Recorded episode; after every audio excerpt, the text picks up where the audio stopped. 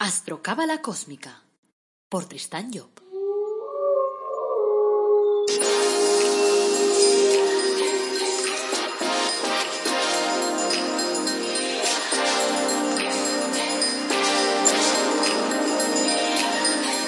Astrocábala Cósmica, episodio 25.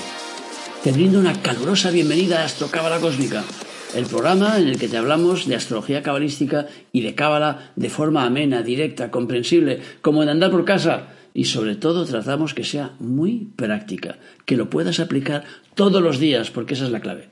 En el podcast de hoy, viernes 24 de abril de 2020, hablaremos de la carta astral de Pedro Almodóvar, un artista con clase. Soy Tristan Job, tu astrólogo, cabalista y escritor cósmico, y llevo 30 años trabajando en la astrología. Aprovecho para recordarte que podemos confeccionar tu carta astral y que la encontrarás en la web tristanjob.com. Hay un apartado que se llama Carta Astral y te vienen tres opciones. Te viene primero la carta astral cósmica, que es como este podcast. Es decir, es como si tú fueras la persona famosa y entonces yo realizo una grabación que después no se va a publicar, sino que te la mandaré a ti directamente. En la megacósmica y la recósmica, esas son online. Y ahí podrás hablar directamente conmigo, podrás contarme tus problemas, podrás eh, decirme qué es lo que te preocupa y que busquemos soluciones juntos. Por ejemplo, si te preocupase la relación de pareja, pues miraremos a ver qué es lo que se ve a través de la astrología, qué salidas tenemos a la jugada. Así que, si te interesa, ya sabes, tu carta astral. En el episodio de hoy, ya hemos dicho, se titula Pedro Molvar, un artista con clase. Antes de abordar el tema de hoy, quiero recordarte que en el Árbol Dorado Academy pues te ofrecemos cursos gratuitos, productos de crecimiento personal, como por ejemplo Los Ángeles de la Cábala o eh, pues tu Árbol de la Vida personalizado. Y además de eso también tenemos el libro que saqué recientemente que se llama La búsqueda de la felicidad a través del Árbol de la Vida. Allí puedes encontrar también el enlace para comprarlo si te interesa. Bueno, empecemos con un cuento. Dice, un rey recibió como obsequio dos pequeños halcones y los entregó al maestro de cetrería para que los entrenara. Pasado unos meses, el maestro le informó al rey que uno de los halcones estaba perfectamente, pero que el otro no sabía qué sucedía, no se había movido de la rama donde lo dejó desde su día de llegada. Entonces encargó la misión a los miembros de la corte para que vieran a ver qué es lo que pasaba, cómo animaban ese halcón. Pero no sucedió nada. Al día siguiente, por la ventana, el monarca pudo observar que el ave no se movía, seguía inmóvil. Entonces decidió comunicar a su pueblo que ofrecería una recompensa a la persona que hiciera volar al halcón. A la mañana siguiente vio al halcón volando ágilmente en sus jardines. El rey le dijo a su corte que le llevaran a su presencia la persona que había conseguido aquello. Su corte rápidamente le presentó a un campesino. Y entonces el rey le preguntó ¿Tú hiciste volar al halcón? ¿Cómo lo hiciste? ¿Eres mago? Intimidado por el rey, el campesino se quedó mirando y le dijo Pues fue muy fácil, mi rey. Tan solo corté la rama y el halcón empezó a volar. Se dio cuenta que tenía alas y se lanzó a volar. Fácil, ¿verdad? Ahora, el asunto es que nosotros no necesitemos que nos corten la rama para lanzarnos a volar. A ver si te das cuenta ya de los valores que tienes. A ver si vuelas por ti solo. Que no tengan que cortarte la rama, por Dios. ¡Vamos! Bueno, hoy abordaremos la carta astral, pues, de Pedro Almodóvar, un director de cine con fama internacional que ha ganado Oscars y que conocemos muy bien en España porque sus películas todas tienen éxito. Y a través de la astrología cabalística podremos ver la armoniosa relación que existe entre su signo solar, por ejemplo, y su ascendente, aunque hay alguna pequeña contradicción y veremos también si podemos decir que está cumpliendo con su objetivo de vida. Empecemos pues. Pedro nació con el Sol a 0,59 grados del signo de Libra y con el ascendente a 4,09 de Géminis. Entonces, el Sol en Libra, ¿qué es lo que representa? Libra es el séptimo de los signos del, tanto del zodíaco constituido en este caso como del constituyente. Sabéis que nosotros trabajamos más con el zodíaco que va por elementos, el que llamamos constituyente, que en lugar de ser Aries, Tauro, Géminis, Cánceres, Aries, Leo y Sagitario, después viene Cáncer, Escorpio, Piscis, etc. Entonces, en ese proceso, pues lo tenemos el séptimo. Y en el proceso creativo viene después del signo de Piscis. Es decir, cuando nosotros empezamos eh, en Libra, acabamos de terminar con las emociones, puesto que siempre explicamos que para nosotros la vida es una sesión continua, en la cual vamos pasando de un ciclo a otro. Entonces, primero pasamos por el ciclo de fuego, después pasamos por el ciclo de agua y después llegamos al ciclo de aire, que es el signo de Libra. Entonces, Libra es un signo cardinal, es decir, es plantador. Y como ya dijimos en el episodio 14, pues es el que arranca los pensamientos. Ahora, es importante comprender esta secuencia. Es decir, es como si nosotros viniéramos de un tiempo en el que trabajábamos al máximo, estamos hablando de la persona en Libra, ¿eh? en el que trabajaba al máximo la expresión de sus emociones. O sea que estaba trabajando básicamente a partir y a través de las emociones. Entonces, de golpe le colocan en un elemento nuevo, que es el elemento aire. Y en ese elemento nuevo pasa a descubrir toda una serie de cosas. De entrada, el choque principal que recibe el Libra es que pasa de estar mirando hacia sí, porque los, signos de agua son básicamente yo, yo, yo y después yo, a pasar después a los signos de aire en el cual empezamos al revés. Es decir, ya me he dado cuenta de todo lo que tenía que trabajar hacia mí, ya he trabajado en mi autoestima, ya me, ya me he querido, ya he querido a los demás, y ahora lo que, me, lo que me toca es darme cuenta de que el mundo está formado de manera en que tengo que fijarme en el otro, en el que está enfrente. Tengo que comprender la película del que está enfrente. Y de esta manera me complementaré con él. Por eso decimos que Libra es el signo del complemento. Luego, aparte de esto, siendo el primer signo de aire, pues a lo que nos lleva también, que también explicamos en su momento, es que llamamos a Libra el signo de la duda.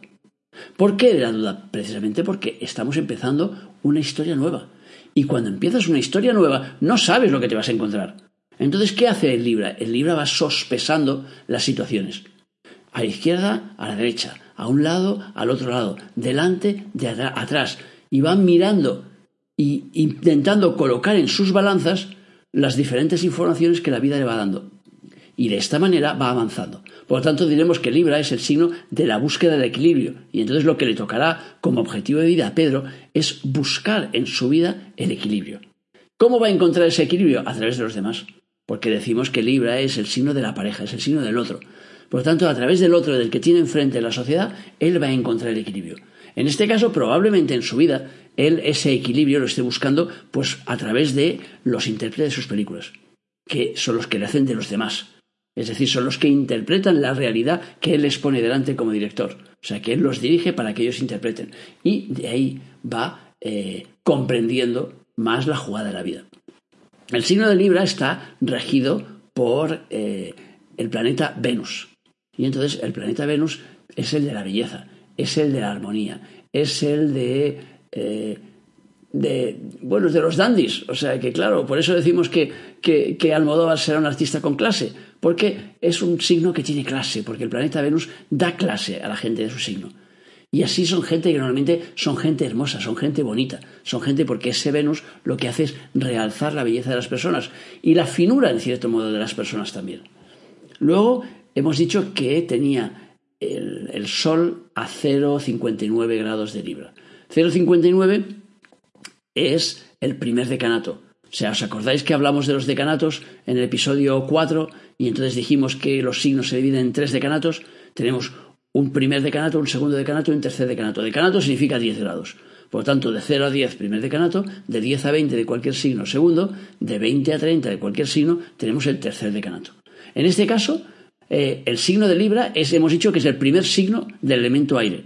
Si es el primer signo, le corresponderá el primer decanato. Así, Pedro tiene su sol en el primer decanato de Libra.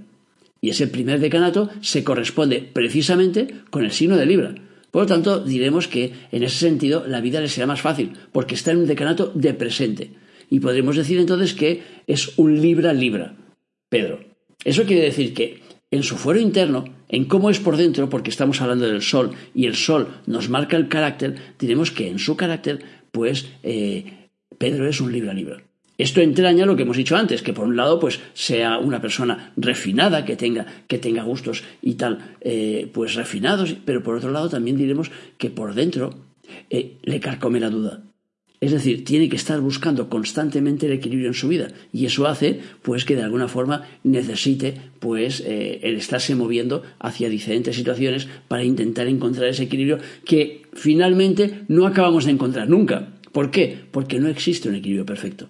Entonces, el Libra está siempre en búsqueda, en modo búsqueda constante. Ese será un poco su juego. Eso hace que a veces que la gente pues eh, tenga un pequeño desasosiego. Entonces, en este caso, también tenemos en el signo de Libra al planeta Saturno y al planeta Neptuno, que nos dan dos visiones bastante distintas de la jugada. Saturno hará que eh, Pedro aparezca como una persona seria, organizada, estructurada, una persona en quien se puede confiar. Pero Neptuno hará que aparezca como una persona rara, como una persona curiosa, como una persona que busca más allá, siempre más allá. Y así, si vamos viendo los personajes que aparecen en sus películas, ya veremos que son muy neptunianos. O sea, tienen ese punto de, de, más allá, de estar buscando una película que no es, de estar buscando algo que no se sabe si van a encontrar o no van a encontrar.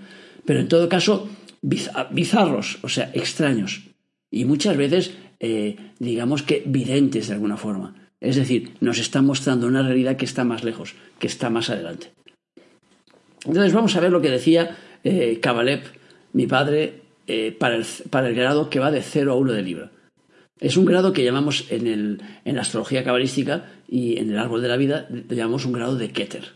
Entonces dice, Keter en Libra estará actuando en el mundo de formación, lo mismo que en los sucesivos signos de aire. Y en este punto la voluntad será captada a favor de la complementación. Diremos pues voluntad de unión, voluntad de retorno a lo unitario, manifestándose en un estado primordial, como germen, que introducirá a la persona la inducirá a renunciar a parte de sus deseos para que el otro pueda encontrar el espacio en el cual ubicarse.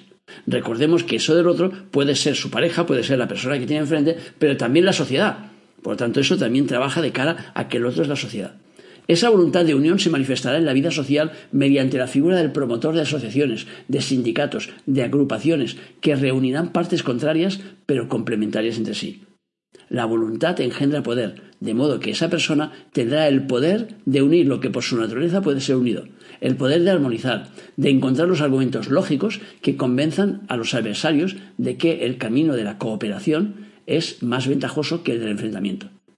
La persona en el primer decanato de Libra ha de ser, en un amplio sentido, liberadora por su acción, por su forma de ser y de pensar. Gracias a ella, la vida individual será más rica y dará forma a una sociedad menos egoísta. Después vamos a ir a por la personalidad exterior. Hemos dicho que el Sol representa el carácter, la personalidad interna, y el ascendente representa el exterior. Entonces, diremos, eh, en este caso, Pedro tiene su ascendente a 4,09 grados del signo de Géminis. Y en este caso, eh, el signo de Géminis es el tercer signo del elemento aire. Entonces, ya explicamos lo de que el, ascendente representaba a la persona exterior y todo eso, la forma en que nos mostramos a los demás y la forma en que la sociedad también nos da las cosas. En este caso, vemos que hay una concordancia por estar en el mismo elemento, tiene el Sol en Libra y tiene el ascendente en Géminis, hay una concordancia entre la personalidad interior y la personalidad exterior.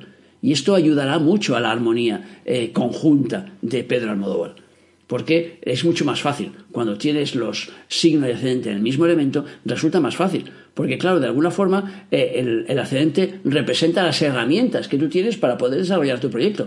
Si las herramientas no tienen nada que ver con el proyecto, entonces chungo. Pero aquí sí que tienen que ver, porque el proyecto está dentro del elemento aire y por lo tanto el proyecto es un proyecto mental. Entonces, en ese sentido, bien. Ahora, Géminis es el tercer signo de aire. Tenemos Libra el primero, Acuario el segundo y Géminis el tercero como tercer signo de aire, en este caso en el zodíaco constituyente, corresponde al noveno elemento, o sea, al, noveno signo si lo contamos por elementos. Además hemos dicho que está a 409, lo cual significa que está en el primer decanato. Entonces, puesto que Géminis se corresponde con el tercer decanato, porque es el tercer signo, entonces diremos que eh, Pedro tiene su ascendente en un decanato de pasado pasado. O sea, de pasado sería el decanato de Acuario, de pasado pasado es el de Libra. Y entonces eso significa que se encontrará realizando trabajos de recapitulación correspondientes a Libra, al mismo tiempo que realiza funciones propias de Géminis, Claro, el resultado será probablemente pues cierto punto de insatisfacción, aunque en este caso, como Libra es su signo solar, el volver atrás para realizar los trabajos de Libra no le va a pesar demasiado, porque forma parte ya de lo que tiene que hacer como objetivo de vida. Por lo tanto, aunque en ciertos momentos él se sentirá por debajo de sus, posibilidades, eh, digamos que lo podrá cuadrar de forma más o menos más o menos armoniosa. Ahora hay que tener en cuenta que el signo de Géminis está muy por delante de Libra.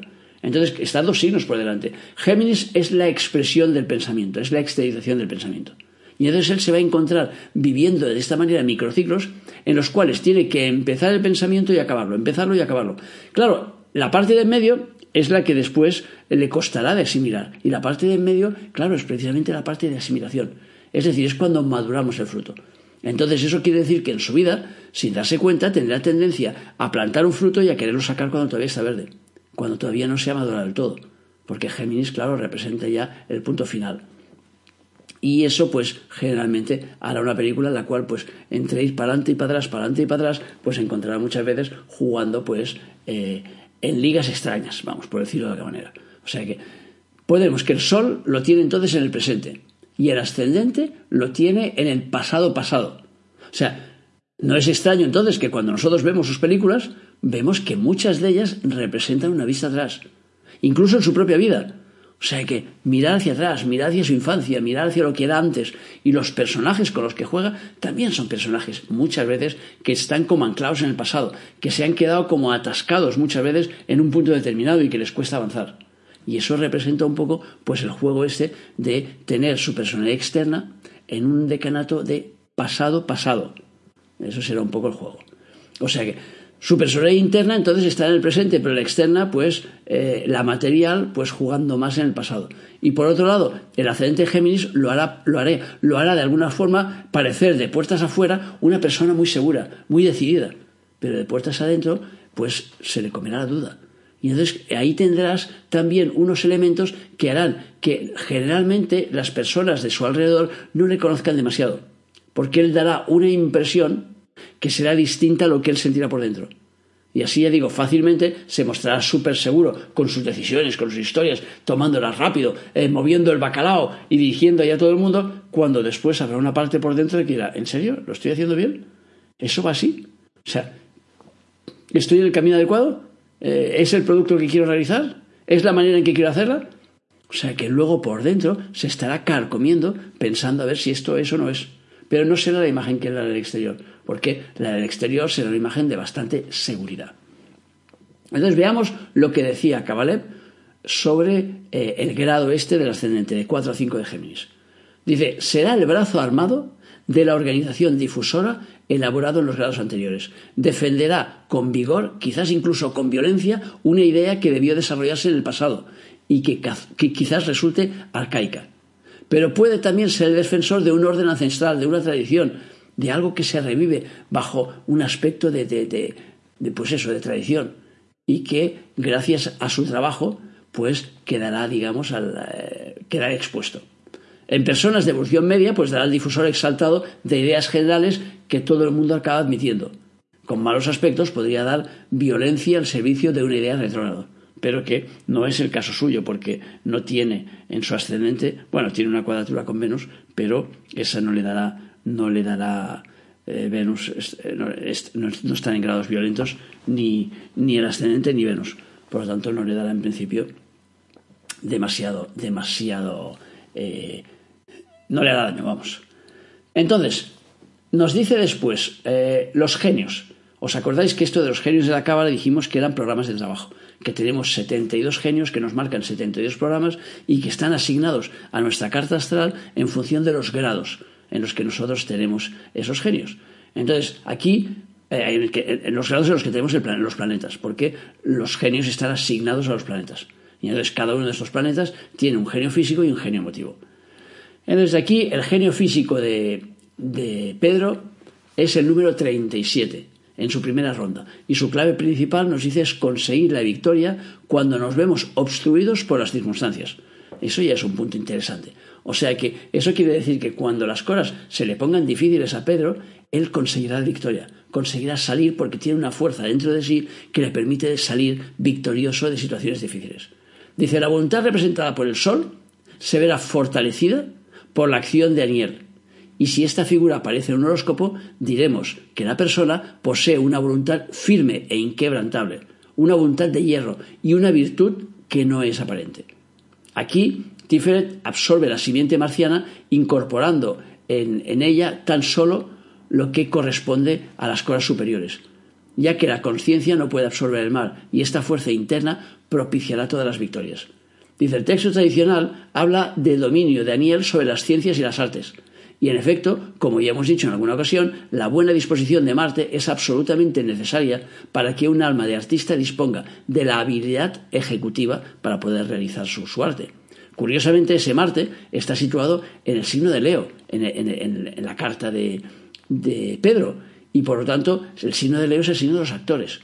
O sea que la fuerza ejecutiva que permite el poder ejecutar la tiene situada en el lugar de los actores.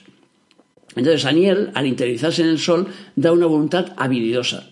Y dado que el domicilio zodiacal de este genio se encuentra en Libra, signo especializado en el arte, ha de dar el talento necesario para ejercerlo. Respecto a la ciencia, Marte pertenece a la columna de izquierda, que es la que elabora la verdad científica. Por poco que el resto del horóscopo coopere, la persona obtendrá la celebridad gracias a su trabajo. En los rostros anteriormente examinados, Marte huía del mundano ruido y no perseguía, por lo tanto, la anterioridad, pero aquí sí la persigue, puesto que se orienta hacia lo mundano. Tendremos, pues, que cualquiera que sea el escenario en la que la persona se manifieste, a Niel le dará notoriedad. Por lo demás, la energía marciana manifestará, manifestándose en la conciencia, disolverá en ella su hierro y dará un carácter equilibrado, desprovisto de agresividad.